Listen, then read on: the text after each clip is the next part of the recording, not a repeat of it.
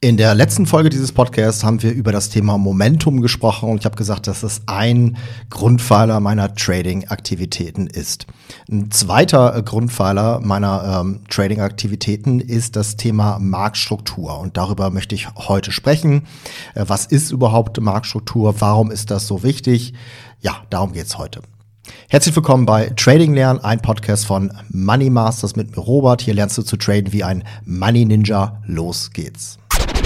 Ja, der Begriff Marktstruktur bezeichnet grundlegende Eigenschaften des Aktienmarktes. Man könnte darüber hinausgehen des Kapitalmarktes, aber ich fokussiere mich jetzt auf den Aktienmarkt. Das heißt also Eigenschaften, die es vor 100 Jahren gab, die es heute gibt und die es auch in 100 Jahren geben wird, beziehungsweise es sollte zumindest keinen logischen Grund geben, warum das irgendwann mal sich ändern sollte.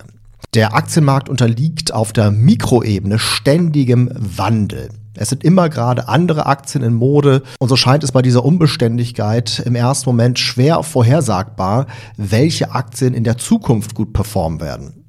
Und das ist auch nicht ganz falsch. Ja, und deswegen ähm, halte ich auch keine Einzelaktien auf lange Sicht. Ja, auf lange Sicht, wenn ich jetzt wirklich eine lange Haltedauer habe, dann würde ich eher ETFs nehmen. Aber auf kürzere, bei, auf kürzere Sicht, bei kürzerer Haltedauer, ähm, ja, da macht es auch sehr viel Spaß und sehr viel Sinn, äh, mit Einzelaktien zu arbeiten. So, auf der Makroebene, ja, ich habe ja eben gesagt, auf Mikroebene gibt es ständigen äh, Wandel, aber auf der Makroebene, ähm, da gibt es gewisse Eigenschaften des Marktes, gewisse wiederkehrende Muster, die immer gleich bleiben. Man könnte sagen, das Spiel bleibt immer dasselbe, nur die Spieler sind immer andere. Das heißt, früher waren andere Aktien Top-Performer als heute, ja, andere Namen. Ähm, aber die Tatsache, dass es starke Kursbewegungen gibt, war damals so und ist heute so und wird auch in der Zukunft so bleiben. So, das heißt, die Art und Weise, wie sich Aktien verhalten, die ist im Grunde gleich geblieben. Ja, die war vor 100 Jahren so, die ist heute, die wird auch in Zukunft so sein. Ja, das heißt, wenn es einem egal ist, welche Unternehmen hinter dem Namen stehen, ja, hinter der Aktie, dann kann man eigentlich immer dasselbe machen und mit einer Handvoll einfachen Regeln profitabel traden. Also nochmal, warum ist es so wichtig, Marktstruktur als äh, Grundlage von ähm, Trading-Strategien zu wählen? Nur wenn eine Strategie auf Marktstruktur, auf, also auf diesen grundlegenden Eigenschaften basiert, kann man davon ausgehen, dass die Strategie auch konstant weiter funktionieren wird. Ja, denn nur wenn sie auf diesen grundlegenden, ewigen Eigenschaften des Marktes basiert, ist die Annahme, dass die Strategie weiter funktioniert wird, überhaupt berechtigt. Also man sollte sich nicht in Aktien verlieben.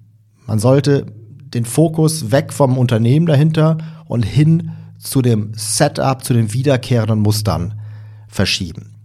So ist es zumindest beim aktiven Trading. Also ich gebe mal ein paar Beispiele für Marktstruktur. Da gibt es eine ganze Reihe von, aber jetzt einfach mal drei Beispiele. Das erste ist relativ simpel und das wissen die meisten wahrscheinlich auch. Und zwar die Tatsache, dass langfristig der Markt nach oben tendiert. Ja, also wenn wir jetzt zum Beispiel den S&P 500 nehmen, den US-Markt, wir gehen ganz weit zurück, ähm, über 100 Jahre und äh, schauen uns das Big Picture an dann sehen wir, dass die Kurve langfristig immer nach oben trendet, natürlich mit extremen Einbrüchen, äh, Schwankungen zwischendrin, aber ganz langfristig geht das Ganze nach oben. Also das ist quasi schon mal so eine grundlegende Eigenschaft, die ja wirklich jetzt schon sehr, sehr lange zutrifft. So, wenn man das weiß, dann kann man natürlich anfangen zu überlegen, wie kann man davon profitieren. Das heißt also, das Einfachste wäre so eine Buy-the-Dip-Strategie, wenn man jetzt in einer extremen Schwächephase ist, dass man sagt, okay, dann steige ich ein, weil erstens ist das Risiko dann ein Stück weit reduziert. Sie sind schon stark gefallen, werden vielleicht nicht nochmal ganz so stark fallen können. Ne? Zumindest jetzt sage ich mal die naive äh, erste Annahme.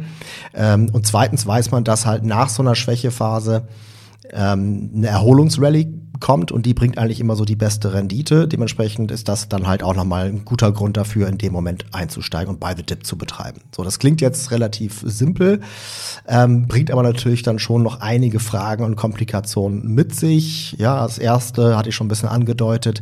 Wo ist jetzt wirklich oben, äh, wo ist jetzt wirklich unten? Ja, also wann ist der Boden erreicht?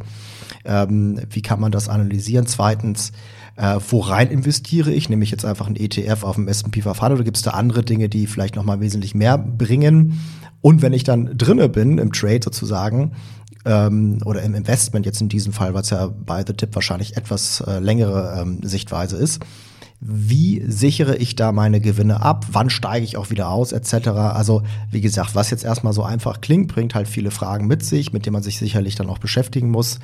Ähm, aber grundsätzlich ist das schon mal eine Möglichkeit mit so einer Buy-the-Dip-Strategie basierend auf einer Grundeigenschaft des Marktes Rendite zu machen. Zweites Beispiel, und zwar ist es die Tatsache, und wie gesagt, das ist wieder so, wenn ich zurückgehe 100 Jahre, das war damals genauso wie heute so, das ist einfach eine Grundeigenschaft des Marktes, dass sich Aktien oder eigentlich auch alles, was halt irgendwie an Finanzprodukten da vorhanden ist, ähm, in so einem Wechsel von Kontraktion und Expansion sich bewegt. Was meine ich damit? Wenn es eine starke Preisbewegung gibt, ja, also da ist quasi eine starke Volatilität, dass dann eine Phase der Kontraktion kommt, das heißt, das Ganze konsolidiert, es gibt weniger Volatilität, weniger Preisbewegung, das Ganze kommt erstmal zur Ruhe, wird immer kleiner und kleiner, ja, expand kontrahiert immer weiter. Und dann kommt wieder die Expansion. Und dadurch, durch diesen Wechsel von Expansion und Kontraktion, entstehen eigentlich so Stufen, kann man sagen. Ja, also es geht quasi eine Stufe hoch, dann konsolidiert das entweder seitwärts oder auch ein Stück nach unten und dann kommt wieder explosiv eine Bewegung. Ja, das, wie gesagt, kann man über alle Zeiten hinweg beobachten. Das ist einfach so ein typisches äh, Preisverhalten.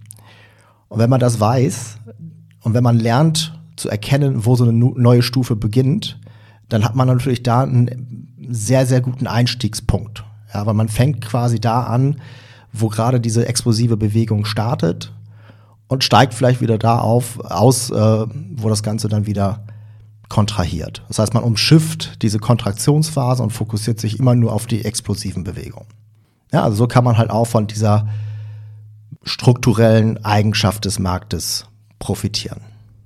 Drittes und letztes Beispiel, wie gesagt, es gibt noch mehr, ähm, aber für den Moment drittes Beispiel ist etwas, da gibt es auch einen akademischen Ausdruck für, nämlich Post-Earnings Announcement Drift. Und das ist einfach die Tatsache, dass wenn eine Aktiengesellschaft ihre Quartalzahlen veröffentlicht und die sind überraschend positiv. Ja, also das heißt, die Umsatzzahlen, die Gewinnzahlen sind auf einmal viel, viel größer, stärker ausgefallen, als es in der Vergangenheit war. Und das hat halt einfach den Markt überrascht. Dann kommt eine neue Information in den Markt, die muss erstmal eingepreist werden. Und das geht halt nicht über Nacht, sondern ähm, das dauert halt eine Weile.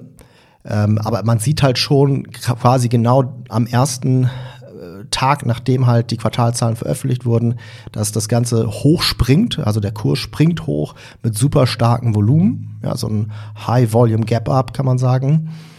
Und dann entsteht ein Trend. Wie gesagt, dann muss halt das Ganze erstmal eingepreist werden, besonders die großen institutionellen Anleger, die brauchen eine Weile, bis sie da halt ihr Kapital einbringen.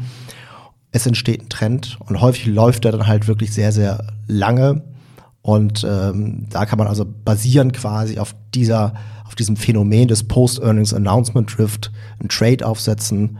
Man muss natürlich erkennen, was ist jetzt wirklich ein echtes Earnings Play, wie ich das nenne, und was ist halt kein echtes. Es gibt noch einige Kriterien, die man da halt wirklich dann auch analysieren muss. Aber grundsätzlich ist das halt auch eine Art und Weise von einer strukturellen Eigenschaft des Marktes zu profitieren. Also zusammengefasst, Marktstruktur bezeichnet elementare, grundlegende Eigenschaften des Marktes. Darauf basierend Strategien aufzubauen, macht einfach sehr, sehr viel Sinn. Ja, wenn man auch einfach die Wahrscheinlichkeit auf seiner Seite haben möchte, dass die Strategie auch wirklich zuverlässig funktioniert. Es gibt eine Reihe an strukturellen Markteigenschaften, die man meiner Meinung nach kennen sollte, wenn man Trading erlernen möchte.